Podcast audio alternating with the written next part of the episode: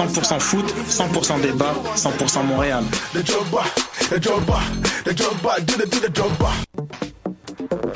Vous en avez assez de faire des photos moches? Écoutez Objectif numérique où on vous donne des conseils, on teste des produits, on vous tient au courant des dernières nouvelles en matière de photographie et on vous suggère des sites ou des photographes à suivre.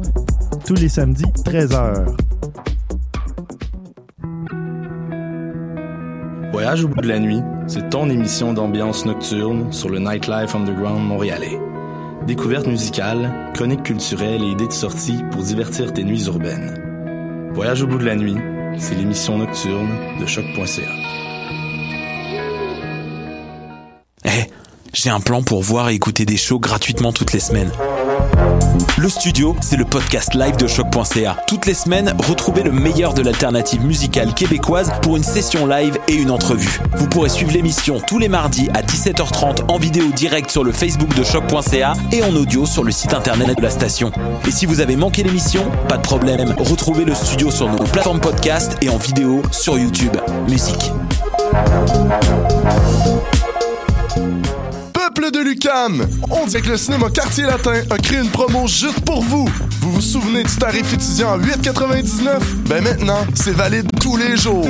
Tant qu'à procrastiner cette session, faites-le sur grand écran. À l'affiche en février et mars, Lego Batman le film, Logan, Ça sent la coupe et La Belle et la Bête. 8,99, 7 jours sur 7 avec carte étudiante. Jusqu'au 31 mai seulement à la billetterie du cinéma Cinéplex Quartier Latin. Cinéplex, voyez plus grand.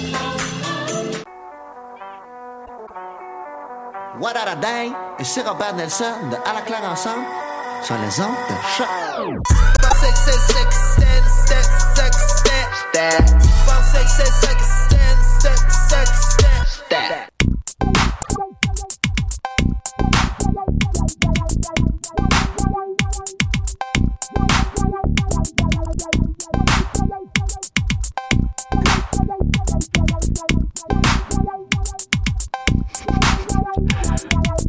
Bonjour à tous et bienvenue à cet épisode 133, 133 de Pop en stock. Mon nom est Jean-Michel Bertion, mais j'ai la misère avec mes hard I, mes hard R aujourd'hui.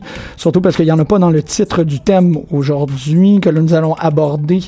Buffy. The Vampire Slayer, euh, c'est un gros épisode, en fait, c'est un épisode assez important vu le 20e anniversaire du personnage, mais en fait pas tout à fait 20e anniversaire du personnage, 20e anniversaire de la télésérie, puisqu'on se rappelle bien que Buffy a déjà été interprétée par Kirsty Swanson dans un film avec Pee Wee Herman. Mesdames et messieurs. OK. Euh, je, me suis dit que c'était le fun de remémorer ça. Euh, quand on avait initialement euh, lancé le projet de parler de Buffy, on s'est dit, il me semble que ça serait intéressant de le faire et il me semble qu'il y aurait plein de monde qui voudrait en parler. C'est drôle parce que ça n'a pas été tant que ça, mais suite à des grandes déclarations, on s'est retrouvé à avoir une tablée euh, assez importante. Et je vais commencer avec une question pour tout le monde en même temps. Est-ce que vous considérez, parce que j'ai fait ça très longtemps dans ma vie, je me suis battu euh, contre beaucoup de gens dans mon environnement, à la fois intellectuellement et physiquement, pour leur faire écouter la télésérie? Est-ce que vous considérez que Buffy devrait être une cote obligatoire pour tout le monde? Ben moi, je peux commencer si tu veux, parce que euh, je vais témoigner, comme ça, à la barre. Bonjour, Sandrine Galland, ici, euh, au micro. Euh, je voulais juste vous dire que... Mon, ma présentation individuelle était après. Ben je oui, m'attendais mais à un tu- oui, oui, tu poses des questions. retentissant, mais Est-ce que tu veux que je me lance là-dessus? je t'en prie. Parce que ma vis- moi, je suis une latecomer. On en parlait qu'il y avait beaucoup de latecomers de, de Buffy. J'y suis arrivée euh, dans un séminaire de doctorat alors qu'une collègue faisait un- une présentation sur la survivance dans Buffy. Nice. Et je me suis dit, ah, ok. je m'intéressais à tout ce qui était euh, personnages principaux féminins et tout ça. Donc, je me suis dit, bah, peut-être que je devrais aller voir. En ce moment, à cette, à cette époque, moi, je travaillais sur The L Word, donc on était complètement ailleurs.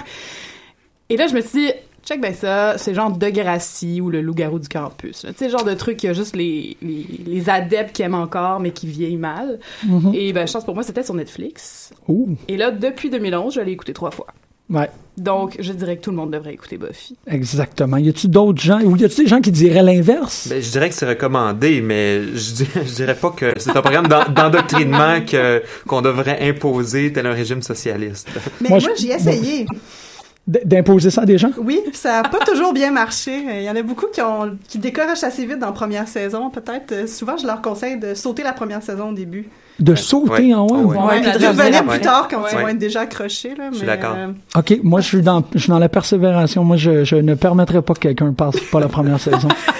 C'est étrange. C'est drôle, les seules personnes que j'ai pas réussi à convaincre, c'est ma famille immédiate, donc ma mère et ma sœur. Mais à part de ça, ça a comme super bien passé. Euh, la deuxième question, en fait, qui, qui va vous- pouvoir vous présenter correctement, euh, ben on va commencer avec Hélène Després. C'est qui ton personnage préféré? Ouf, comme ça, là, sans préparation. Euh, OK, ben regarde, je vais te laisser y penser. J'ai toujours eu une association. Bonjour, mon nom est Jean-Michel Berton et j'anime. Euh, depuis The Zappo, j'ai quelque chose avec Xander. Vraiment, depuis The Zappo. Me, I like the silence, c'est une phrase, c'est une des plus importantes euh, citations connues de la télévision. Me, I love the silence, ça, ça peut être, c'est un, c'est un mantra. Euh, je l'ai tatoué quelque part sur le corps, devinez où. Mais non, c'est une blague, je l'ai pas du tout. c'est pas le cas. Je suis contente que quelqu'un nomme euh, Xander. Ouais? Ouais. Pourquoi? Ben, je pense qu'on l'oublie, ben, que c'est typique. Je pense qu'il est fait pour qu'on l'oublie souvent, mais je pense qu'on l'oublie Ben, par le fait ça. même souvent. Il y a un travail sur la, la, la, la, la présence absente, la, la fiabilité chez le personnage. que je trouve La, qui est- la norme, qui est- la normabilité, je sais pas comment dire ça. C'est vrai que c'est le normie, travaille ouais. d'ailleurs dans Ouais. Ouais, Sur le beaucoup. fait que, ouais. C'est drôle parce que moi, ça c'est En fait, ça serait le seul personnage que je te dirais que j'aime moins. Ouch! Oui, je le sais. mais c'est de la manière qui est construit. Je te dirais que dans Deux Épaules, il était intéressant. Mais c'est c'est par la suite que son utilisation est pas si normale que ça, en fait. C'est qu'on le voit toujours sauter des étapes. Je veux dire, on- il passe du, de celui qui passe tout son temps dans le sous-sol de ses parents à celui qui est chef d'entreprise ou presque, euh, qui devient la morale du groupe. Euh, je sais pas, j'ai beaucoup de problèmes avec la manière dont ils l'ont construit, en fait. Il se cherche, Mais pas- ça, Oui. beaucoup dans la série. Ouais, puis il se Ouais. trouve pas tellement. Ou il se trouve d'une manière qui m'a pas beaucoup intéressée, Par le mettons. soutien aux autres, Mais par le. Ben, par le soutien et le jugement de Oui. ce que font les autres aussi. Ben, là. c'est surtout Ben ça oui. qui m'énerve, ouais.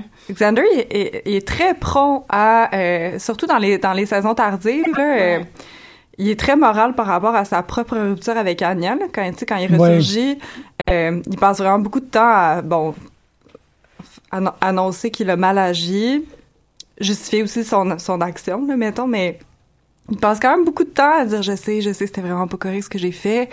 Et après, il se permet quand même souvent, je veux dire, c'est le plus ardent défenseur de la euh, de la pureté de Buffy là, il- je veux dire, il y, a, Ouais. il y a sa jalousie par rapport aux amoureux de Buffy, mais il y a aussi euh, finalement le seul amoureux de Buffy qui accepte un peu c'est Riley parce qu'il est- plus normal. Mhm. Euh, mais Xander, je veux dire, il y a des scènes de- d'opposition autant à Angel qu'à Spike qui sont absolument virulentes, puis finalement, on, on sent quand même le jugement de tu devrais pas, il est trop vieux pour toi, c'est un bad. OK, Il y a là, un côté paternaliste là-dedans aussi. Il y a un côté paternaliste. C'est pas le personnage le plus féministe de Buffy, mettons. ah, OK. Je- ben là, vous avez le droit de pas répondre à la question parce que ça a l'air que ça va venir avec un lot de jugement incroyable. Mais non!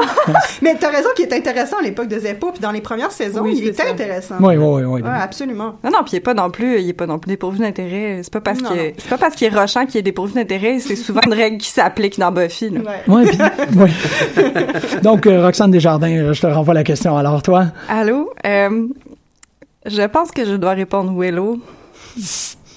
Ben oui, c'est ça. Là, je vois tout le monde qui hoche la tête. Je suis comme...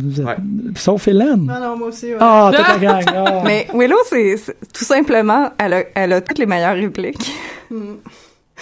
Euh, je- elle, elle a la, la candeur et la férocité. Euh, elle a clairement le développement de personnage le plus intéressant. De loin. Ouais. Ouais, si tu prends Buffy, seulement Buffy, ouais. Je, je, je défends beaucoup euh, euh, Charisma Carpenter. Ouais. Oui, D'Angel, mais ouais. Euh, d'Angel. c'est ça. Mais il y a Wesley aussi dans Angel, Ah qui, ben qui vais personnage formidable. fascinant dans, Ouais. dans Angel, mais Ouais. dans Buffy, on le voit pas, ce développement. Non, non, non, c'est ça, il est Il est très drôle. Très immature, comique, là. oui. Ouais, exactement. comique. Ouais, mais Willow, euh, oui, Oui, mais oui, puis c'est aussi finalement parce que c'est la plus drôle puis la plus candide, c'est aussi, je pense, parfois la plus émouvante là. Mhm, ouais, oui, Genre oui. quand Willow a de la peine euh, que je vois quelqu'un pas être un peu tout croche puis avoir un nœud dans la gorge. Puis Ça, ça, se passe pas toujours bien quand on a de la peine. non? Non. Euh, et je sais pas, est-ce que ben, Sandrine, Willow All the Way? Ben Willow, mais pour répondre différemment, je pense que sans aucun, euh, sans rien pour l'appuyer, je- j'aime particulièrement Anya.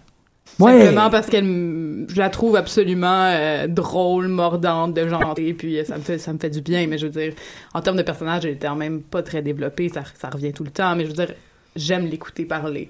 OK. voilà. Jean-Sébastien? Ben moi aussi c'était Willow comme euh, par rapport à l'évolution du personnage puis le fait que c'est une self-made girl qui, qui part de de- d'apprendre le, le hacking pour aller Mhm. apprendre la sorcellerie puis tu sais vraiment tout ce qu'elle réussit à, à aller tirer apporter à l'équipe c'est parce qu'elle a travaillé fort pour y Ouais. arriver mais si vraiment tu veux euh, qu'on qu'on se départage un deuxième choix je vais je vais dire Giles euh, Ah, parce que c'est une belle figure de père je trouvais que c'était intéressant la manière dont il était apporté euh, Roxane est tout ému. oui, la façon dont il est apporté dans la série comme un, un père compensatoire pour une, une fille qui a été élevée par une mère. Mhm. Bien, ils l'ont bien amené le personnage, puis il est toujours euh, consistant, intéressant, Et, attachant. et ce coup de batte de baseball quand il devient le Ripper. Ça n'a pas d'allure. Je- me rappelle, c'est c'est intéressant parce que Buffy, euh, pour des gens qui sont qui, qui, qui ont grandi avec, il y a aussi, on, est connecté à plusieurs. Ben là, je parle au on, mais je parle euh, essentiellement de moi, mais tu il y a des souvenirs très particuliers qui émergent parce que la, on, a- grandi, puis les fans de la télésérie ont évolué en même temps. Le coup de batte de baseball de The Ripper, c'est mon premier gif. Le premier gif animé que j'ai vu de ma vie, c'était cette espèce de motion de prendre, enlever le bat de baseball de la personne, passer par-dessus la tête. Là, les caméras sont pas activées, là, malheureusement, mais passer en mettant le bat de baseball dans le feu sur la table de billard et en donnant le coup avec. Je me rappelle de ce premier gif animé-là. C'est à ce point-là que, que Buffy fonctionne euh, technologiquement et, et mimétiquement aussi. euh.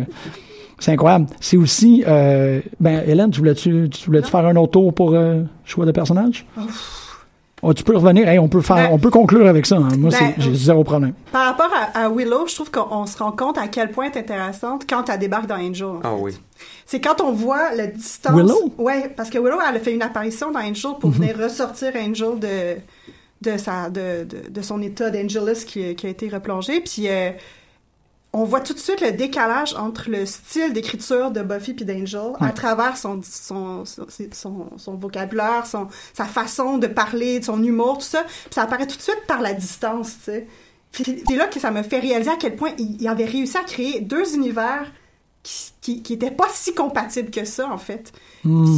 Pourtant, dans le même univers diégétique avec les mêmes personnages, mais, mais pas du tout compatibles parce que l'humour fonctionne pas. Il y a vraiment un vrai décalage, puis ça montre à quel point c'est intéressant. C'est le ton qui est différent. Ouais, Le absolument. ton est beaucoup plus sombre, beaucoup, beaucoup plus sombre dans Angel. Ouais, puis pourtant, il y a des saisons qui sont encore plus... euh, Il y a un épisode de marionnette. Oui, c'est ça. Il y a quand même Ouais. des saisons ouais. qui ont essayé de, de, de justement reculer tout ça, puis de, de retomber un peu plus euh, dans la légèreté. Mais ouais, ouais, il y a quelque chose. Puis il y a un humour aussi dans Angel. C'est juste pas le même genre d'humour, mais ouais, je trouve ça, ça vraiment.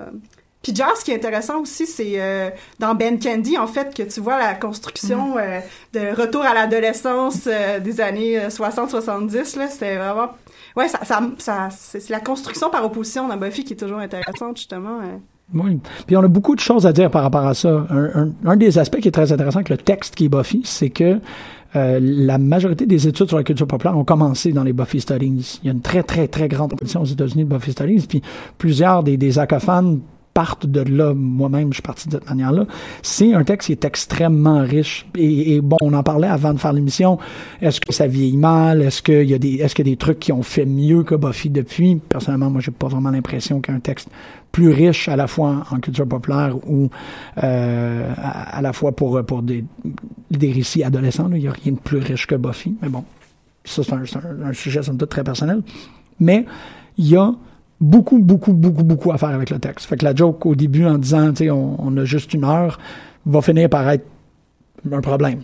On a beaucoup, beaucoup de choses à dire. C'est comme épouvantable. Mais c'est tellement euh, un défi qu'on, qu'on- on- à laquelle on s'attelle beaucoup ici à Papa Stock. Il y a, euh, Jean-Sébastien, tu voulais commencer en parlant de... De la promotion du savoir et de l'information Ben pour voilà. faire face à l'adversité. Ça tombe très bien, Donc, ça. euh, tout à l'heure, je mentionnais que mon, mon, un de mes personnages que j'ai bien aimé, c'est Rupert Giles. Et puis, euh, la bibliothèque, qui est leur lieu de rassemblement pour les premières saisons, et qui est aussi l'endroit où euh, on, voit qu'ils ont besoin, euh, que Giles et, les, autres Scoobies ont besoin d'accéder à de l'information. Et, le savoir est présenté comme une des clés pour faire face à l'adversité, pour résoudre des problèmes, chose qui était, qui était pas nécessairement, qui serait qui n'était pas obligatoire dans une série sur les vampires et les démons. Ça, il aurait pu avoir une toute autre tangente, mais ils ont décidé de d'amener un côté euh, détective, d'amener un côté. Moi, en tout cas, comme euh, jeune adulte qui regardait ça, je trouvais ça intéressant de dire ah ben finalement la- le, fait qu'il passe euh, puis euh, il mentionne plusieurs fois le, le- le personnage de Jazz et les autres quand ils ont pris la peine de passer une nuit ou des heures et des heures dans les livres, ils disent ben regarde là on l'a cette information là mais on, il a fallu qu'on bûche donc il y a, il y a le savoir mais il y a aussi le travail et je, vais faire le Mhm. lien là. Euh, combien de fois c'est expliqué à quel point elle s'entraîne Buffy? Malgré qu'elle a des pouvoirs surnaturels, malgré que euh, elle est choisie par le destin, ça la, ça l'ex, comment on dit ça non? ça l'exemple pas, ça lui fait pas une exemption de devoir s'entraîner, travailler avec Jazz qui est son coach finalement et qui l'appuie de, de toutes sortes de façons. Mais je vais vous passer la balle euh, sur ça parce que je vais pas aller plus plus profond pour l'instant. Ben, sur le savoir, c'est intéressant parce que on a tout le passage au numérique aussi dans Buffy. parce que, ben, en fait, il est même mis en scène comme une crise existentielle pour Giles, c'est-à-dire qu'on a un- ce moment où la bibliothèque au complet doit être numérisée, où euh, Willow est mise à contribution, puis il passe des, des nuits complètes à numériser toute la bibliothèque au plus grand désespoir de Giles. C'est là qu'arrive le personnage de Jenny Calendar qui fait le lien, en fait, qui est assez intéressant parce que elle a, elle a un savoir qui est, qui est- Ancestral. qui est ancestral, traditionnel, mais aussi un savoir du numérique, un savoir euh, du web qu'elle va transmettre à, à Willow. Donc, euh, je pense qu'il y a quelque chose qui se passe dans, dans, dans Buffy où il y a un vrai passage, mais qui se fait mal, en fait. Comme dans le réel, ça ça, ça a pas, ça a pas complètement... euh, ça s'est pas fait, en fait, comme lettre à la poste, ça, c'est clair. Parce que après, si on continue dans la série, ça... Il y a, Willow qui finit par... euh, sais, qu'on la voit souvent sur son ordinateur, même qu'à certains moments, on la voit utiliser sa magie pour augmenter les capacités Oui, de son oui. ordinateur, c'est toujours très drôle.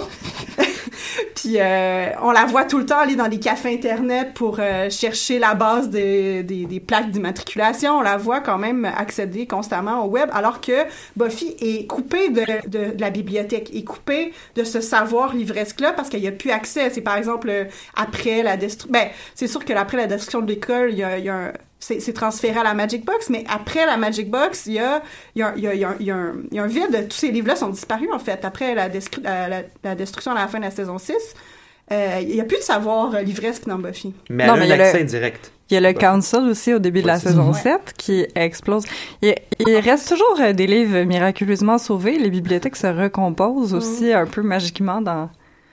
Magiquement, mais c'est des bibliothèques magiques, là, remarque. Ben, ils ont de la difficulté parce que le seul livre important qu'ils trouvent, c'est celui qui finit par être coupé en deux, tu sais, par les scies.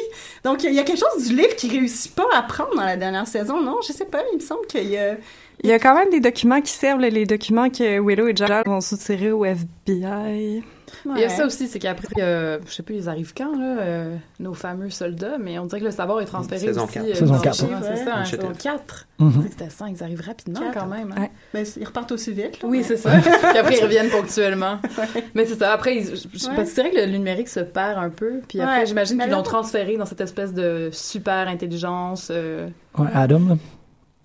Oui, Ouais, c'est ça, ça, dans l'espèce de connaissance euh, Mm. totale et Mais surveillance. Le savoir de la fin, en fait, de la, Oui. de, de la hache, tout ça, en fait, il est de l'ordre du non-écrit parce qu'il il prédate l'écrit. Donc là, on est Comme- vraiment... comme le il y a juste un site web qui existe, tu. Ouais. Ben, comme le, le Chosen One aussi. Oui, ben oui. Il y a une connaissance, je veux dire. C'est intéressant de voir le parcours de Buffy. C'est un, récit initiatique, là. On, on s'en cache pas. Mais c'est un récit initiatique qui, même à cause de la conclusion de la saison 5, dépasse les, elle, elle, elle meurt. Bon, euh, spoiler. Je- Weird. Ben, comme elle meurt plus qu'une fois, je pense que ça va. Exactement. Je dirais pas dans quelles circonstances. Non, mais c'est vrai, parce qu'elle meurt à la fin de la saison 1 aussi. Ouais. Donc, euh, il y a, y une autre connaissance, encore une connaissance qui passe à travers. La mort, le passage. Ouais, Ouais, ça fait que c'est ouais, un récit initiatique, mais, mais encore. ouais ben les morts, c'est juste des passages, là. C'est juste des rituels dans la, dans la série, là. C'est pas... C'est pas des vrais morts, tu sais. Oui, oui, oui. Mais par rapport au thème du deuil, moi je dois dire qu'à la fin de la saison 5, il a fallu que je prenne un moment pour moi. Là, je, je suis allé prendre une petite marche. Là, il fallait que je fasse mon deuil. Bon, ben, est morte. Tu sais, euh, moi, ça m'a pris quelques, quelques, quelques heures là, à me dire, aïe, aïe, ce personnage-là que je suivais, que j'appréciais beaucoup, là, c'est fini. Parce que c'était supposé de l'être. Oui, et puis elle revient. Ce qui, ce qui m'amène à, à la question du deuil. Euh, tout à l'heure, on en discutait avant l'émission, comme quoi le deuil est quand même un thème pas, très exploré. C'est normal, il y, a, il y a de la mortalité étant donné euh, les monstres auxquels ils font face.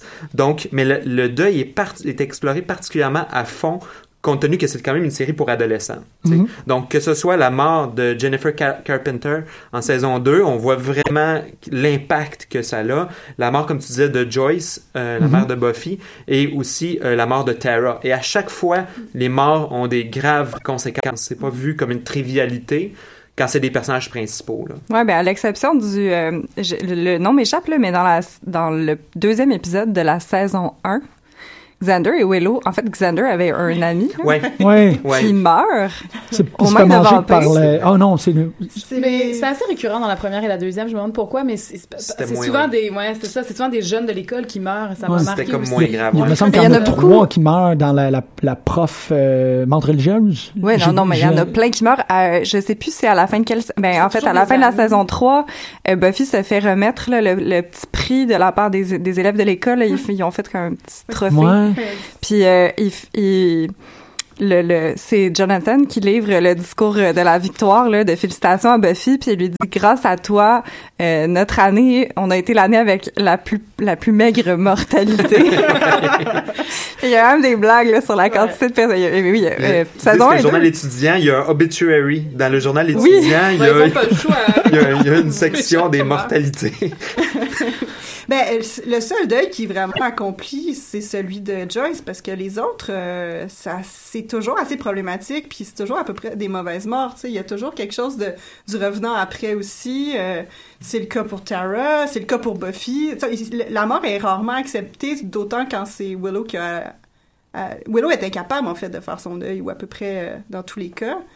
Ben, Parce que c'est la mort probablement la seule qui est totalement naturelle, disons. Oui, je pense que Ben, c'est la mort, de, la mort de Joyce aussi Oui. est totalement naturelle. Oui, c'est ça. de Joyce. raison, je pense. Mais il y a celle de Tara Mais aussi. elle est pas vraiment au sens où c'est Warren, Ouais. c'est ce que je veux dire. Ouais. Celle de Joyce, elle est vraiment euh, déliée de toute forme d'intervention euh, Mm. monstrueuse, disons. Oui, absolument. Oui, oui. Elle elle est pas liée à la digeste, en fait. Elle est pas liée aux ça, autres personnages. Elle a fait vraiment aucune mourir. emprise là-dessus, Buffy.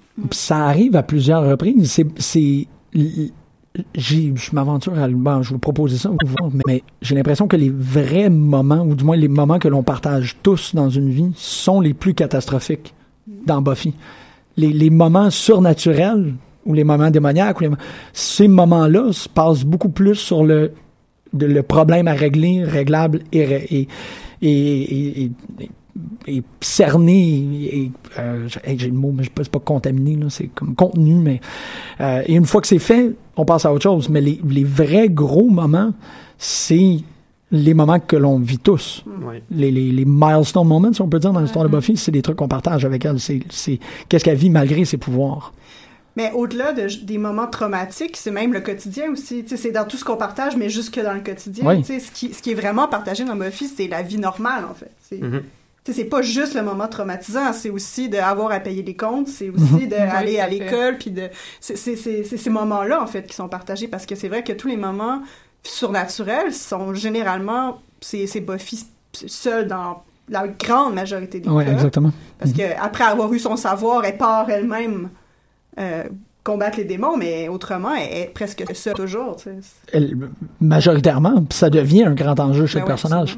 Mais ce truc-là, par rapport au quotidien, est intéressant parce que euh, je me rappelle qu'à l'époque, il y avait la publication des bandes dessinées. Là, on parle pas de la série euh, saison 8, saison 9, saison 10, qui est en publication actuellement. Mais Dark Horse avait aussi des séries qui se, qui se déroulaient pendant les étés. Parce que l'histoire de Buffy fait en sorte que les saisons sont seulement pendant l'année scolaire, qu'on se retrouvait avec un, un 20 numéros, un 25, 30 numéros dans le milieu qui était Summer Break. Puis ça complétait en quelque sorte, bon, il y avait rien vraiment qui avait des grandes incidences sur, sur la, la, la télévisuelle, mais il fallait quand même qu'on remplisse ça d'une manière ou d'une autre. Fait qu'on avait leur, leur temps de vacances, en quelque sorte. Ouais, il jouait souvent avec ça euh, au premier épisode de l'année. euh, Ouais. Cette espèce de retour à l'école là qui était toujours un peu bizarre parce que ah tiens on s'est pas vu depuis trois mois. Il n'y a pas eu un vampire. Ouais c'est ça. Ah non, Buffy donné, continue. À un moment donné, ils disent Oui, autre chose. vous entendu un peu que ça a été tranquille On est allé manger la crème glacée tout l'été. Ouais. À un moment donné, elles disent, ah, oh, c'était un gros été de slaying. Tu sais, euh, À un moment donné, elle revient puis elle dit, oh, ça a été tough comme été. Donc, ça dépend, ça Ouais, dépend des Ça dépend des rentrées. saisons, c'est vrai que ça dépend des saisons. ouais. C'est pas toujours... euh, Mais au sujet du, euh, des moments du quotidien, enfin, ou, de ces choses qu'on partage tous, Mhm. euh, je, je sais pas si c'est tout à fait vrai que ce qui est vraiment partagé, ce qui fait que le, le public s'identifie au personnage, pas juste Buffy, au personnage de la série. mhm. Pour moi, c'est aussi ce qui se passe dans, dans les moments euh, surréels, là, que, je veux dire, euh, y- que je pense à des à des Monster of the Week un peu euh, plus classiques comme euh, l'élève de l'école qui est devenu invisible parce qu'il était trop Mhm. ignoré. Bon, c'est sûr que la partie la partie euh, où, ça dégénère, où elle se met à pousser des gens dans les escaliers, puis à vouloir tuer tout le monde, ça, évidemment, qu'on s'y identifie peut-être moins, mais souvent, quand même, les causes sont assez proches de choses qu'on peut avoir vécues, de la même façon où, si je prends un exemple un peu plus grave, euh, le, moment où euh, Angel devient Angelus dans la saison 2, à l'issue de la relation sexuelle, Mhm. Je veux dire, c'est quand même une métaphore un peu grosse, mais je suis sûre que vraiment, vraiment beaucoup de gens peuvent retracer de leurs angoisses là-dedans. Là. Ben, c'est pour ça que je le mentionnais. En fait, c'est c'est exactement pour ça que j'ai mis la question sur la table. C'était parce que même dans le même dans le plus surnaturel qu'on a dans Buffy, on a toujours une vaste métaphore pour quelque chose qu'on a vécu. Tellement que quand elle rencontre le- la, la conseillère euh, psychologique, Buffy, après ça, ben, le conseiller ou la conseillère devine Ah, OK, il s'est passé quelque chose, puis là, ton, ton ex, il a changé. Tu sais, il est quand même capable de. Oui, le je me rappelle- discours se place tout à fait. il est quand même capable de l'expliquer, puis est, est- capable sans dire, ben, il, un, il y avait un âme, il a perdu son âme, tu sais. Ils sont quand même capables de se comprendre, là, avec, euh, je me rappelle pas si c'était un homme ou un une homme, femme, c'est un un homme homme. qui, Il meurt qui meurt rapidement. rapidement. Rapidement. Oui, c'est ça. Un homme noir, oui, ça me revient, là. Et puis, euh, donc, c'est ça, il, il a dit, ah, de, de, de- your ex, he changed, tu sais. Mm. Donc, c'est juste pour montrer qu'il y a quand même des rattachements, c'est, c'est des exagérations de la réalité. On y prend la réalité, là. Ouais, mais c'est vrai que le, le double discours que Buffy doit entretenir, euh, ben, avec sa mère tout le- pendant tout Mhm. le temps, qui est très très long, où sa mère ne sait pas encore qu'elle est une Vampire Slayer. Deux Comme- saisons. Deux saisons. Deux saisons. Félicitations! Je ne sais pas deux. comment elle a tenu ça tout ce temps-là. Mais c'est que sa mère fait beaucoup de déni. Sa mère, oui, oui, sa mais mère on fait se pratique Ouais. le déni. Fait des années avant ça, quand même. Oui, oui, c'est ça, parce que Oui. Buffy est, est déjà Slayer quand, elle a, quand la saison 1 commence. Elle a déjà brûlé une école. Ouais, c'est ça. Juste le gym. Euh, mais bref, ce que j'allais dire, c'est que c'est quand même, c'est, ça a dû aider aussi. C'est quand même un choix narratif adroit, là, de, de cette, ce, ce côté undercover de l'opération de Buffy. Euh, parce que ça nous ça lui permet de faire toujours le lien finalement entre la, le, le côté surréel et le, côté réel là, dans le Mhm. fond de, de ce qu'elle vit là. Elle, elle est capable de elle, elle opère la traduction pendant les premières saisons puis à un moment donné c'est comme si elle avait plus besoin d'opérer la traduction pour nous parce qu'on est rendu habitué à faire le lien. Mhm. Puis d'ailleurs, Spike est super surpris hein, quand il découvre Your mother doesn't know. Tu sais, c'est comme comment ça se peut, comment t'as pu cacher ça à ta mère tout ce temps-là. là. C'est un savoureux épisode où, ils- où ils disent qu'ils sont dans un I'm rock band, ensemble. Elle joue du triangle. Elle, euh, supposément que Buffy joue du triangle. Mais en fait, tu te rends compte que c'est aussi le déni de toute la ville, tu sais, puis même du monde, tu sais, qui, qui est un déni qui est qui est même pas si inconscient que ça. Ah non, non, en tout cas, plus les saisons avancent, plus, Plus on surtout euh, dans la troisième avec Ouais, le ouais. et tout, là, c'est vraiment un déni Elle incarne quelque actif, chose là. qui est... Ouais, c'est ça, absolument, ouais. Déni avec lequel il joue d'ailleurs dans la saison 3, euh, dans l'épisode sur les sorcières, là. Oui, Ouais, ben oui. absolument. Avec la- l'espèce de revanche des, par- des parents. Ouais. Ah oui. Ouais. Ouais. C'est, c'est quoi l'anagramme mou? Ça veut dire quoi? Mother? Ah oui, Mother...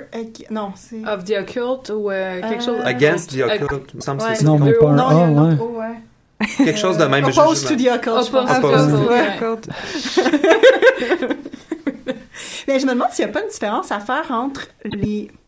C'est-à-dire, tu sais, tu disais qu'il y a, il y a des, des, des- du surnaturel qui, qui pouvaient aussi avoir une résonance dans le quotidien. Beaucoup. Je suis absolument d'accord, mais je me demande s'il n'y aurait pas une différence à faire entre le surnaturel qui, qui arrive dans leur univers familier puis celui qui vient de l'extérieur. Hmm?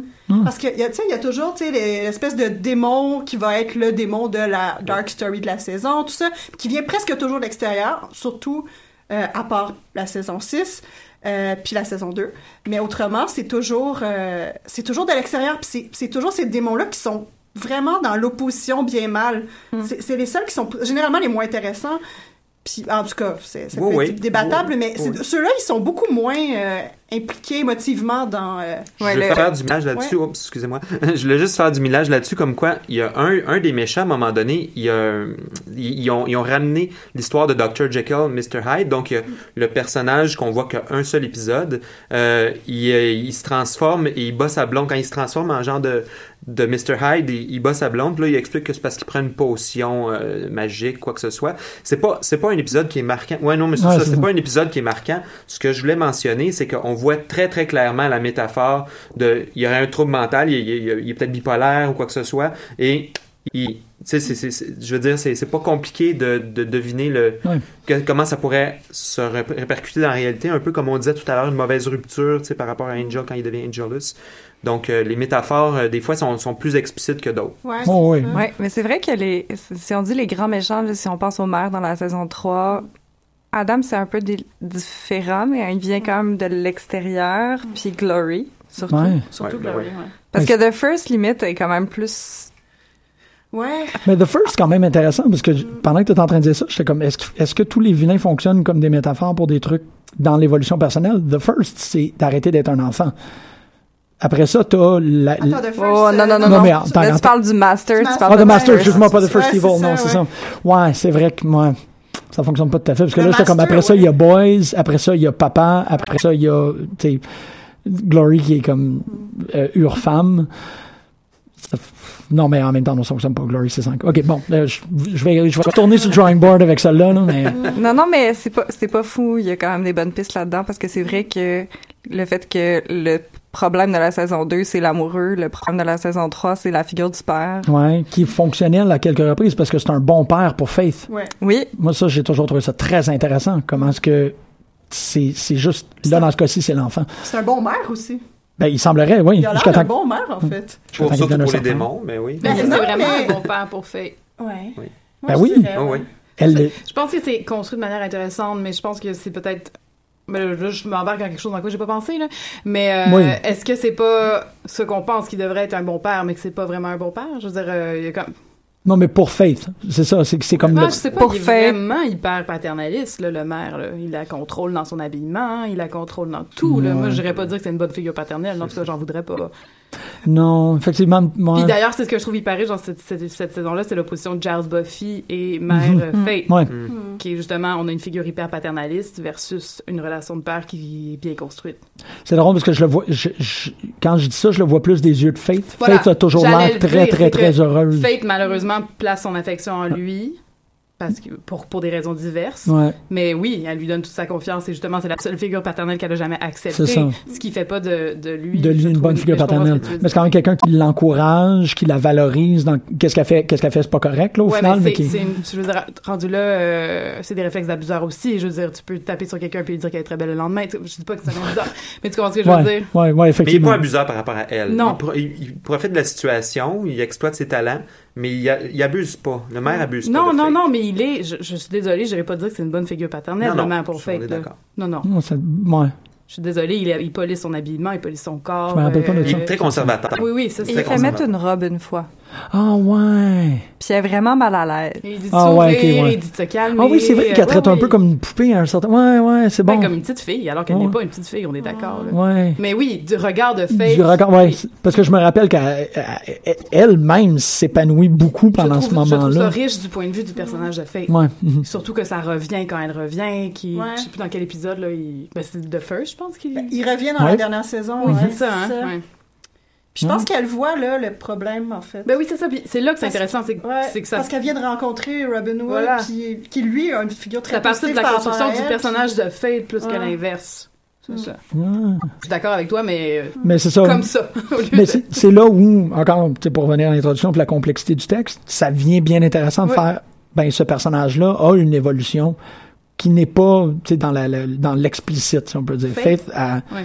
tu sais, Faith se développe beaucoup plus quand elle est pas, le- pas dans les épisodes. Tu sais, elle fait des grands bonds Ben, à l'extérieur de la diégèse. ben, elle se développe dans Angel, en fait. Ouais. Ouais, ça aussi. Ouais, Puis énormément. Angel agit comme une figure paternelle Oui. aussi beaucoup, parce qu'il n'y a jamais de, de, de tension, entre les, de tension sexuelle ou quoi que ce soit. Oh boy. deux. Euh, Saison 3 de ouais, Buffy, ouais. c'est Ben oui. beaucoup, là. Ouais. Mais je parlais plus dans Angel, en fait. Mais dans Angel, en Dans effet, c'est comme désamorcé. Ouais. Ouais. Puis limite, je veux dire, on, on, on pourrait quand même se dire que la présence au début, la présence d'une tension sexuelle dans une relation Ouais. de modèle père-fille, De toute façon, c'est assez. c'est pas nécessairement exclu. là. Ouais. Ouais. Mais ça arrive quand même. De toute Ouais. façon, ils ont réécrit beaucoup les personnages dans Angel. là. C'était pas, c'était pas toujours cohérent non plus par rapport à ce qui avait été avant. là. Ah ouais? Il me semble. ouais. Euh, Surtout Angel, je dirais. Ben, Angel, là, moi, je pensais qu'il avait mordu des rats pendant 100 ans après avoir eu son âme. Puis là, tout à coup, on découvre que il était à Los Angeles telle année, ça. qu'il était dans cet hôtel Ouais. telle autre année, dans les années 50. Ouais. Je n'ai pas encore compris. Ils ont fait de la réécriture. Je pense qu'ils ont vu le potentiel, puis euh, le potentiel d'avoir toute une, euh, une décennie à remplir, puis euh, Ouais. surtout avec Spike qui ont, ré- qui ont réintégré dans la dernière saison, fait qu'on les voyait pouvoir euh, vivre l'histoire en fait. euh, ouais. Hmm. Là, je vois Sandrine. Non, non. Ok. Non. Bonjour. J'ai pas écouté Angel, malheureusement. Ah oui, euh, ok, ok, ok. Ça, ben, ça C'est la prochaine chose, mais j'essaie d'arrêter d'écouter les choses, c'est pour ça, mais. Bonne chance. Bonne chance, ouais. Je sais. Qu'est-ce que tu fais ici? c'est ça le problème, c'est comme. Mais non, là, tu mets à profit ce que tu as écouté. Mais oui, mais- toujours, c'est non, ça. mais c'est intéressant aussi parce qu'après, euh, on peut penser tous ces objets-là. euh, Puis de ce que vous dites, je comprends très bien, j'arrive à vous suivre. Oh, oui. là. Mais je pense que les- tout le monde m'a parlé d'Angel pendant que j'écoutais Buffy aussi, donc j'ai Ouais, un peu ben l'impression oui. que je l'ai ils ont voulu les faire évoluer ensemble, ils n'ont pas Ben, réussi. Il y a eu quoi, deux crossovers en tout, puis c'était assez faible. là, Fait que, t'sais, ils Puis ont... J'aimais pas tellement Angel dans Buffy. Non, Ah. Quand j'ai commencé, donc ça m'a pas porté vers Angel. Tout le monde me disait, ah, t'écouteras Angel après, justement. Ben, c'est ça. Mais pense à Cordelia et à Wesley. Cordelia, Mais ça n'a pas. Ouais, intéressant peut-être alors. Ils sont là beaucoup? Ben, sont là. Ouais, En ouais, tant c'est que fans. principaux, Ah là. bon, ben alors ça va. Puis c'est, c'est, encore, c'est quelque chose que, que comme- là, je suis pas grave d'en parler, là, mais on, a, on peut pas en parler parce qu'on parle de Buffy, on parle Ouais. pas d'Angel. mais le, le- la, la progression de Cordelia, c'est un des trucs les plus inattendus, puis les Ouais. plus, comme, positivement féministes que je peux imaginer. Dans Angel. Ouais. Juste, Angel. si tu parles de épisode 1 de Buffy Oui, oui, jusqu'à épi- dernier même- épisode même de, de Angel, de, de tracer, là, dans la manière d'un, d'un roman russe, là, tu sais, de vraiment faire l'arc complet du personnage, c'est, c'est ça, c'est bien agréable pour Willow, effectivement, je suis d'accord, mais, mais c'est Cordelia. Cordelia a le plus gros story arc, ça n'a pas d'allure. Ouais. Ah bon, on s'en reparle alors. Oui, on s'en parle, on s'en parle absolument. C'est drôle de la voir s'emmerder au paradis quand même. Ah, c'est tellement, oui. On voulait, ben c'est ça, parce que bon, évi- inévitablement, il fallait quand même qu'on parle de en quoi est-ce que c'est important, Buffy, puis c'est comme l'éléphant dans la pièce, là, quand je, vous- je- je- on va parler féminisme, s'il vous plaît. Pourquoi c'est l'éléphant dans la pièce? Je sais pas, ouais, c'est comme une expression qui est comme, qui est juste sortie, mais c'est ça, je suis comme, en gros, ce que j'aurais dû dire, c'est 20 minutes pour Ouais, aborder faut ça. ouais. Il faut en parler, il faut absolument en parler. C'est dans le texte et à l'extérieur du texte, ça a tellement été utile pour, c'est ça, si je vais ramener ça à l'université encore, pour, comme tu disais avec l'acquisition, l'acquis- l'acquisition des savoirs, ça a tellement servi à des femmes d'être capables de se. Il y a de des hommes. Et des hommes, oui. Mais Ben, ça peut être une introduction au féminisme. Ça a été mon cas. Là. Ça a été mon introduction au féminisme. Puis ça a été le cas sûrement de beaucoup d'hommes et de femmes là, de, de partout. Oui, exactement. Ben oui, c'est- parce que c'est quelque chose qui commence dans les années formatrices. Tu, sais, tu commences Buffy, Buffy est littéralement comme un seven-year plan pour faire, euh, ou du moins tu peux. Là, je Il reviens faut encore. l'écouter sur 7 ans. Je pense que ça m'a pris moins de temps que ça. Non, mais initialement, là, je veux dire, quand on, ouais. Vous l'écoutez quand? Vous avez commencé, vous aviez quel âge? Je suis touchée. Euh, J'ai Moi, commencé j'ai- à. moi, j'ai commencé la deuxième saison. Ah ouais. Ah, Puis c'est J'étais en chouette. J'aurais secondaire aimé. 3, hein. peut-être? Ouais, secondaire 3. J'avais, j'ai la même âge que Buffy, en fait. On est nés la même année, fait que ça comme correspondait. Oh, wow. Ah, c'est adorable, ça. Euh, 98, j'avais peut-être 16 ans. Ouais, 98 à peu près. OK. Fait que toi aussi autour de la deuxième. Étrangement, ouais. Ouais. Moi, j'ai découvert ça sur le tard. C'est terrible, là. Je pense. C'est pas, c'est pas terrible. Ça, ça fait juste parler de, de, de l'importance de, du texte. Ouais, tout à fait. C'est Ouais, ça. ben, Aucun complexe. J'ai, j'ai écouté Buffy pour la première fois il y a peut-être trois ans. Ben, moi, 5. Pas grave. Il y a, il y a- Mais je- l'ai regardé trois fois depuis. Ben oui. C'est ça. Ouais, Mais ça. Je veux dire, il y a des je l'ai dit publiquement. Ouais. Ben moi, j'avais un, un- un contrat, ben pas un contrat, mais une entente tacite avec ma blonde. Elle, elle- elle se réservait Buffy pour son congé maternité. Fait que c'était comme, tu sais, j'étais comme, ah ouais, mais tu sais, un jour tu vas écouter Buffy, mais comme, un jour on va avoir des enfants. J'étais juste, yes, alright. Comprend que t'as eu des enfants pour qu'elle écoute Buffy, c'est ça? On la salue. c'est sa logique à elle. Bonjour Marie-Ève, comment ça? Moi, je, je pense que je suis le seul ici qui l'a écouté live pendant que ça passait. euh, donc, la saison 1 en 97, la saison 2. Je les écoutais au fur et à mesure que les épisodes sortaient. Moi, j'ai commencé Et à les écouter live à partir de la 6, je pense. 5, 6 à Ok. part Ben, 98, Question importante. Est-ce que vous avez découvert Buffy en français ou en anglais? En anglais. anglais. Anglais, ouais. Puis, Je pense qu'il y a découvert Fran- en- Buffy en français. Ça, en fait, quand j'en parle souvent dans mon entourage, les gens me disent Ah, ouais, oui, je le regarde un peu à la télé, mais C'était pas fou, hein? C'est les dialogues qui Ouais, font, ouais. qui font Très, très qu'on- mal traduit. Non, je. Mais non seulement ils sont mal traduits, mais ils sont excellents en anglais. Ouais. C'est ça, je plains Mais un peu.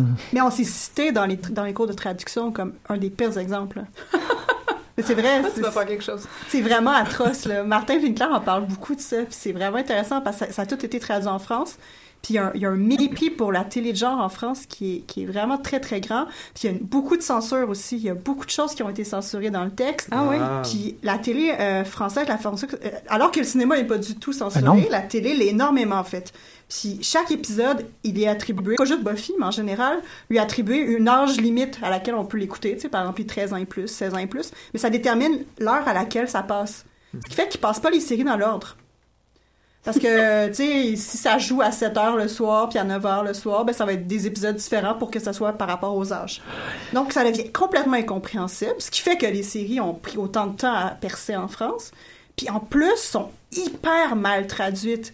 C'est- assez hallucinant. Ils ont même pas essayé de traduire l'humour, là. Tu sais, c'est- il y a, il y a énormément... Donc, il y a la censure aussi par rapport euh, au contenu moral, par rapport à... Ah. Donc, tout le, en, en- en particulier, le personnage de Drusilla est vraiment nul en français parce qu'ils n'ont pas du tout gardé sa duplicité, tu sais, son côté enfantin et démon et Ah, she-demon en même temps. Ont- C'est c'est aplani complètement, Ouais. donc euh, c'est beaucoup moins dommage. intéressant. Dommage. Je pense qu'il ouais, il y a vraiment quelque chose qui n'a pas été fait sur la version française de Buffy. Je crois que plus quelque, chose, plus quelque chose est bien écrit, ce qui est le cas de Buffy, je pense qu'on s'entend, Mm. plus c'est difficile à traduire. Parce, ben, en tout cas, ça- il faut falloir mettre l'effort et l'énergie. ouais. Il faut, faut travailler fort. Parce que si quelque chose n'est pas spécialement bien écrit, tu, sais, tu peux faire une traduction Mais approximative. au-delà de, aussi de la, de la- de- de la qualité de l'écriture, il y a le- la langue. Tu sais, la, la langue de Buffy est quelque chose en elle-même. Elle est super riche. Il y a des, il y a des, des expressions qui n'arrivent nulle part d'autre. Tu, les, tu comprends les inside à force de... Vite. de hein? On les comprend vite. On comprend vite, mais on voit que tu sais, il y, a des- il y a des registres de langage qui existent entre certains personnages, comme Buffy et Willow ne, ne se parleront pas de la même manière que Buffy et Giles et tout, que ça, ça peut être des subtilités qui sont qui se perdent très rapidement en traduction. là. Puis des, et des, des- c'est ça, des, des, euh, des, des expressions communes euh, anglaises. Là.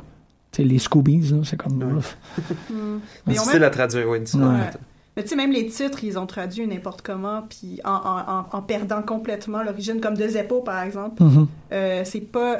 Ça fait référence aux Marx Brothers. Oui. puis, euh, ils ont- en, français, je m'appelle pas c'est quoi exactement le Je titre. m'en vais vérifier ça juste pour avoir peur. Je. Ça va me faire extrêmement peur. Mais non, mais tu peux, pouvez continuer à Ouais. parler, là? Pas... euh, Mais euh, non, c'est ça. euh, C'était... Attends, mol... Euh, non, excuse. Point... Zéro pointé.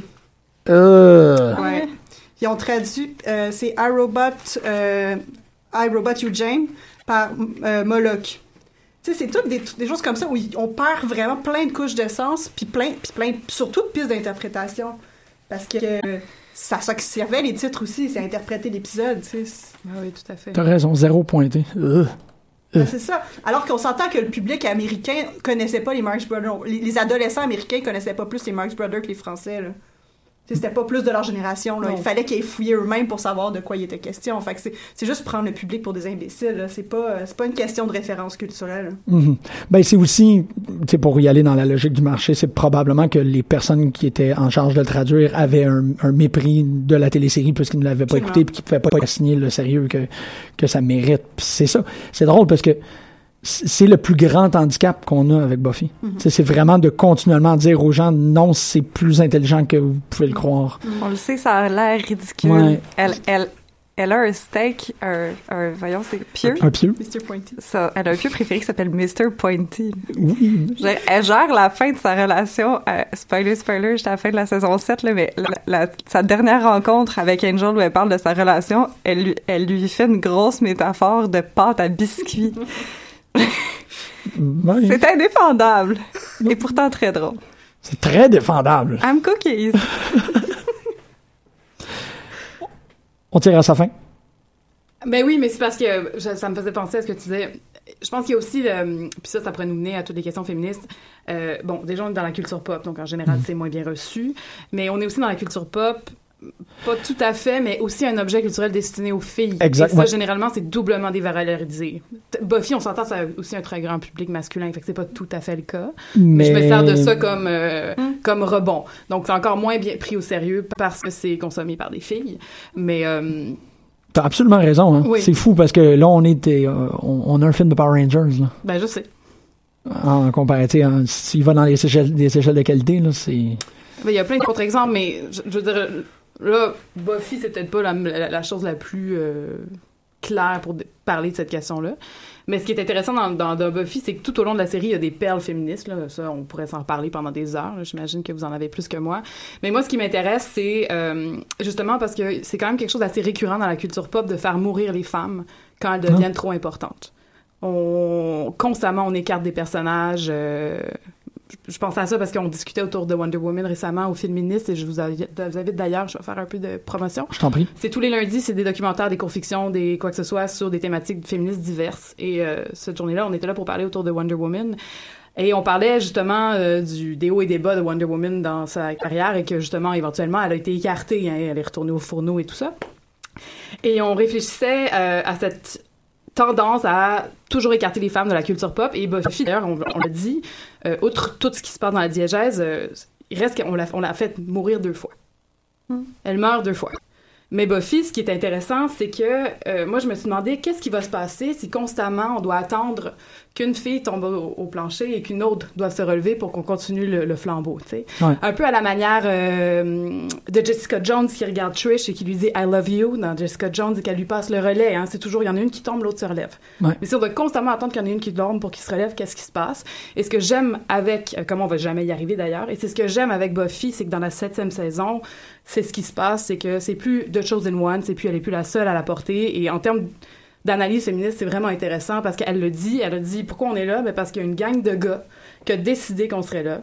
Puis en plus, ils sont même pas si powerful que ça. Elle pointe Willow, puis elle dit This woman is more powerful than all of them. Je sais pas trop comment elle dit ça. Mhm. Et ensuite, elle, elle dit, et je vais quand même citer sa- son, son, Speech. son speech de motivation de troupe aux Slayerettes, ou en tout cas aux Slayer potentiels. Et elle dit euh, So I say we change the rule. I say my power should be our power. Every girl who could have the power will have the power. Can stand up, will stand up. Every one of us. Are you ready to be strong?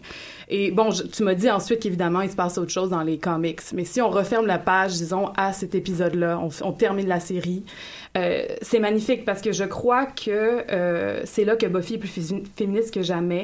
Parce que c'est pas en isolant les femmes de la pop qu'on va euh, pouvoir leur permettre de, de faire quelque chose, mais en les regardant tout à la fois et tout ensemble. Et je me bats souvent contre cette idée qu'il y a un bon féminisme et un mauvais féminisme. Euh, que Beyoncé serait une bonne féministe, mais que Nicki Minaj non, par exemple que Katniss Evergreen serait une bonne féministe, mais Carrie Bradshaw pas trop. tu sais.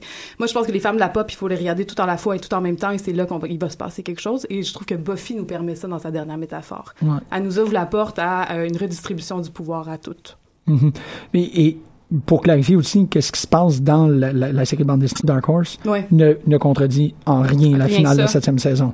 Il n'y a pas de retour en arrière. Il y a pas, en fait, il y a, il y a plutôt une, Ça se poursuit. C'est ça. là-dessus. Et il y a une diversification qui se fait des, des figures parce qu'il y a un des trucs qui a été. qui- en fait, Buffy a à quelques reprises été pointé du doigt pour, pour son manque de diversité. Oui, oui, oui. Euh, mais le comic Oui, ça, règle ça problème. Ah ouais? vraiment de même là, que oui oui c'est il y a une il y a une centaine de Slayers par pays là c'est fait qu'il y a Oui, ben, ce qui, ce qui, ce qui, ça aurait été bien le bout de la menthe qu'il le fasse pas, vu c'est ça la, la vu prémisse. qu'il pouvait là mais oui non il y a, il y a un, un élargissement si je peux dire de la du scope dans la dans la bande dessinée que la télévision ne pouvait pas permettre euh, pour des raisons budgétaires Ben, j'imagine on le voyait, ben, on le voyait pas dans la dernière saison, c'est vrai, mais toutes les autres Slayers qu'on a vues avant ça étaient toutes très diversifiées. absolument Euh, Il y a les deux seules blanches, c'était Fate puis Buffy, mais c'est Mhm. vrai que sur le plan de la représentation, par exemple, c'est elle qui avait largement plus de temps, alors Ouais, que les minorités étaient minorisées. Et Ça, elle c'est mourait, clair. elle était Ouais, massacrée. ben, Ouais. Et voir euh, grand problème de représentation dans toute la question de la First Layer, là, c'est c'est terriblement maltraité en termes d'appropriation culturelle, de, je veux dire, euh, ben, quand on va dans le désert, là, puis euh, ah ouais c'est terrible, là, c'est vraiment terrible. Mais bon, ça, ça c'est les mauvais coups de Buffy. là. Ah oui, tous ces Tout, épisodes, tout euh, qui est ethnique, j'ouvre des là. guillemets ethniques, avec, Oui. ils ont toutes la même musique. Ben oui, c'est terrible. Ils ont toutes une espèce de musique. Tu iras les réécouter, pour vrai, c'est évident. c'est- Ça, c'est La ça. Bomienka, euh, c'est tout Euh, ça. le passage Ça- de Spike en Afrique. Ouais. Ça évoque vaguement, tu sais, il y a des tambours, il y a de la flûte de pan, genre. Oui, c'est des fois. ouais Dans des pays qui jouent pas de la flûte de pan. Il y a un côté très californien là-dedans, je pense. Oui, bien sûr. Ouais. c'est bien dit Euh, Mais, dès- mais plutôt que ça, mais C'est-à-dire qu'on voit qu'on commence à avoir des traces de cette, de cette métaphore finale-là, plutôt dans la mesure où, justement, Buffy, c'est la première à, à- à- à mourir, mais à ne pas mourir. Et, à c'est donc, ça. et à cohabiter dès le début avec d'autres Slayers. C'est Oui. probablement la première fois de l'histoire où il y a déjà deux Slayers dès la fin de la première saison. Tout Ben, à fait.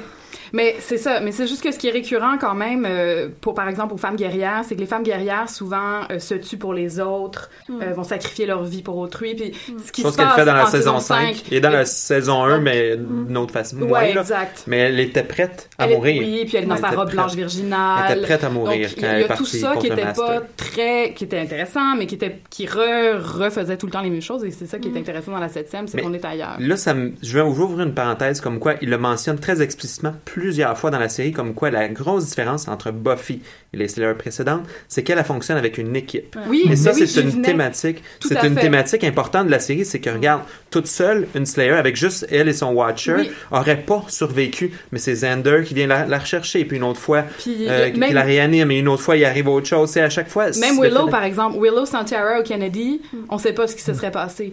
Donc, il y a toute cette relation Ils se protègent entre eux, femmes, ils on se- se d'abord, mais aussi, justement... euh, il, il s'aide et c'est pas c'est c'est ça qui explique sa longévité qui fait. explique Mhm. donc on dit c'est comme si il disait tant que les Slayers ont fonctionné tout seuls ils vivaient pas vieux ils vivaient pas vieilles en Mhm. fait et puis il y avait de la difficulté contre les forces du mal mais à partir du moment où ils ont vraiment formé une communauté autour ah ben là ils ont été capables de, de, vraiment prendre l'espace puis euh, Ah, puis d'ailleurs, il joue Euh, souvent là-dessus, oui. euh, un peu Oui, à. Harry Potter, là, que le héros n'est rien sans, euh, Sans son sans émotions, ses peurs, sa tristesse. oui. Et sa relation amoureuse avec le Big Bad. Oui. Et moi, j'aimerais revenir sur la figure de Xander, vu qu'on a abordé la question du féminisme, parce que, et aussi en rebondissant sur cette idée de, du Scooby Gang, enfin, de l'entourage de Buffy, où il y a aussi sa mère, il faut le dire, et Ah oui. éventuellement sa sœur, là, qui... qui apparaît Oui, littéralement. Elle, a, elle apparaît. Faut lui donner ça, elle apparaît. C'est la seule chose qui a réussi. Hey, Ah, je l'aime dans moi. Ça te donne. Oui. Mais bref, Wow! C'est Xander puis Dante, tes personnages pré- préférés. Euh, Non, ben, non, mais pour, pour fo- fonctionner avec le, le- le- le deuxième point qu'on avait dans l'émission, je trouve que c'est des, c'est des belles métaphores qui fonctionnent très bien. Je me, ok. Oh, oui. t'aimes les, t'aimes les de- métaphores, toi. OK, mais bref, pour revenir, pour à Xander. Xander, il y a un ami gars au tout début de la saison 1, il le perd rapidement et devient un trio avec Willow et Buffy. Mhm. Et euh, là, ça devient euh, un, un running gag qui se... Il fait des... Il fait des calls gras, en fait, puis il se plaint d'avoir pas d'amis gars avec qui les rire. Parce que, euh, on se rappelle que Xander est quand même très libidineux au début, là. Oui. Et, euh, c- en fait, ça lui revient souvent d'en face. Bien dit. Oui, mais je pense qu'il y a quand même une... euh, euh, ça, ça nuance de façon intéressante son personnage. Par ailleurs, l'autre personnage de, de Chum qui apparaît quand même tôt, bon, je je vais passer sur une chose, mais il y a le personnage de Oz dont on n'a pas parlé, mais je Oz, c'est une autre sorte de gars aussi. Je pense que ce qui est intéressant dans la représentation des genres de Buffy, c'est aussi qu'ils sont euh, représentés avec différents idéaux puis différentes... euh, selon différents modèles, tu sais, j'avoue que en, à la, en réécoutant la série, je suis un peu irritée là, par comment Xander est. C'est ça, j'ai dit libidineux, je pense que ça dit C'est un peu lourd, ouais. tout là. À ce point-là. Oh, Ouais, mon La dieu, première oui. chose qu'il fait en voyant Buffy, c'est la désirer. Là. Ah, il parle ça fait comme ça. Je vais, je vais être honnête, là, ça fait au moins. Ça fait au moins 7 ans que je l'ai pas écouté, là. Mais la saison 1, je trouve que ça passe encore, mais c'est effectivement quand il devient un peu moral à la fin. Là, c'est Ouais. c'est Ah, là ouais. Il était très amoureux d'elle au début. Oui, Ouais. absolument. Ouais, ouais. ouais. très amoureux, très jaloux. Ouais. Il veut beaucoup la protéger. D'ailleurs, il- quand il parvient à la protéger par miracle, c'est toujours des grands moments dans sa carrière de, de. Euh, mais bon, c'est comme s'il avait cherché son identité masculine, il avait réussi à la placer un peu au sein d'un groupe de femmes, ce qui est assez formidable. Finalement, il est assez unique, je pense. Puis finalement, bon, il se retrouve dans une situation amoureuse avec Anya qui devient presque cliché, là, avec le mariage qui s'en vient. Puis là, avec la fin du mariage, c'est comme si il n'y avait pas d'issue identitaire pour Xander à l'issue de ça. Je veux dire, il, il est pris pour avoir voulu être un homme classique, là, ou un homme macho, puis là, ça n'a pas fonctionné. Que restait-il à Xander? Je crois- Ben, je juger qu'il ses évolue- amis Je crois qu'il évolue bien dans la, la bande dessinée, par exemple, Mhm. là, que j'ai pas, Ouais. que j'ai pas lu, mais j'ai juste lu le premier. Mais je pense qu'on premier est, ouais, c'est ça, on est peut-être un peu, euh, Ouais, je- il- je- on est harsh avec Xander en ce moment, c'est parce qu'il représente souvent Moi, aussi le, le bien, là. On n'a pas parlé de, est-ce que Buffy est une série morale? Je pense que oui, et je pense que ça ne sert pas la série tout le temps, que ce soit aussi moral. Et souvent, Xander est le messager de la moralité. Ça c'est bien, ça c'est mal. Ah oui. C'est Xander qui tranche. Mais c'est vrai, mais il est souvent ridiculisé pour ça. Oui. C'est-à-dire qu'il est détesté pour ça. Donc, je pense que ça, ça rétablit un certain équilibre. Puis la rédemption, la place de la rédemption dans la série, la place de il y a une ambiguïté morale. Moi, je, Ouais. en tout cas, je serais pas prêt à dire que le bien et le mal sont toujours si bien classés que ça, parce que à un moment donné, Giles, il dit même, ils font même la blague à la fin d'un épisode où il discute avec euh, Buffy, puis il lui dit, ah ben oui, euh, la vie est très simple. Les, les gens qui sont méchants, portent un- toujours un chapeau noir, ils sont clairement identifiables, puis les autres qui sont blancs, qui sont bons, euh, sont, sont- tu sais, ils- Ben, C'est Lie to Me. Lie to me, Ouais, c'est lie to me, mais effectivement, le- moi, je, je trouve que ils ont quand même bien euh, réussi à doser le fait que personne n'est tout blanc, tout, Ouais. tout- personne n'est tout bon, tout mauvais. En effet, Euh, dans ça- la plupart des cas, en fait, avant l'émission, on parlait de la fameuse euh, scène extrêmement litigieuse de la saison 6 où euh, Spike est dans, Mhm. déjà dans son arc de rédemption, en fait. Là, Oui. de, de- il était méchant, il est amoureux de Buffy, il est en train de Il a devenir son bon. âme, hein? Non, pas encore. Il a pas son âme. Et quand tout à coup, il fait éruption chez Buffy qui a mis fin à leur relation et il essaie de la violer. Ouais. Et là, c'est un peu le moment où la série nous dit ben, vous l'aimiez, là, Spike, mais attention, il est méchant. Ouais.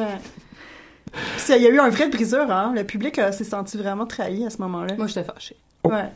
Ben, c'est. c'est- C'est comme nous interdire de, de voir la nuance, justement, dans le personnage. Parce qu'à ce moment, je veux dire, c'est c'est sans retour. Tu fais un personnage qui essaie Ouais. de violer quelqu'un, tu fais un pe- un personnage pédophile, c'est un peu pareil. Là. Ouais. Ouais, ouais. Mhm. Alors Y a pas de est- pardon. Oui, mais est-ce que là la question se pose, puis là je vais ailleurs peut-être, mais est-ce que parce que pour eux c'était pas la même chose? Je pose la question, est-ce que l'agression sexuelle est plus banalisée, quelque chose de pédophile à l'écran? Je je pose la question. Je pense pas. Hmm. Vu Just C'était vu comme étant ça. très lourd. En tout cas, elle L'épisode. pas euh, banalisée il- dans série, Non, non, cet C'est épisode-là. il- Non, je sais, même surtout avec justement, on, en a parlé- on a effacé très rapidement cet épisode-là, mais l'épisode de violence conjugale, Ouais. euh, quand, même- c'est quand même quelque chose. là. Euh, C'est Ouais. pas traité avec légèreté. Non, Bon, Le- visuellement, le, viol n'est pas traité avec légèreté. Mais en fait, visuellement, ça a été traité un peu comme The Body, tu sais, comme C'est un moment de réalité C'est très long. Oui. très, très, très, très, la lumière Ils ont volontairement changé la, granunosité de C'est l'image. hyper lumineux, on est dans un lieu blanc, tout ça, donc euh, ouais, je pense qu'il y a quelque chose qui ont voulu montrer que ça, c'était Ouais. du réel. Oui.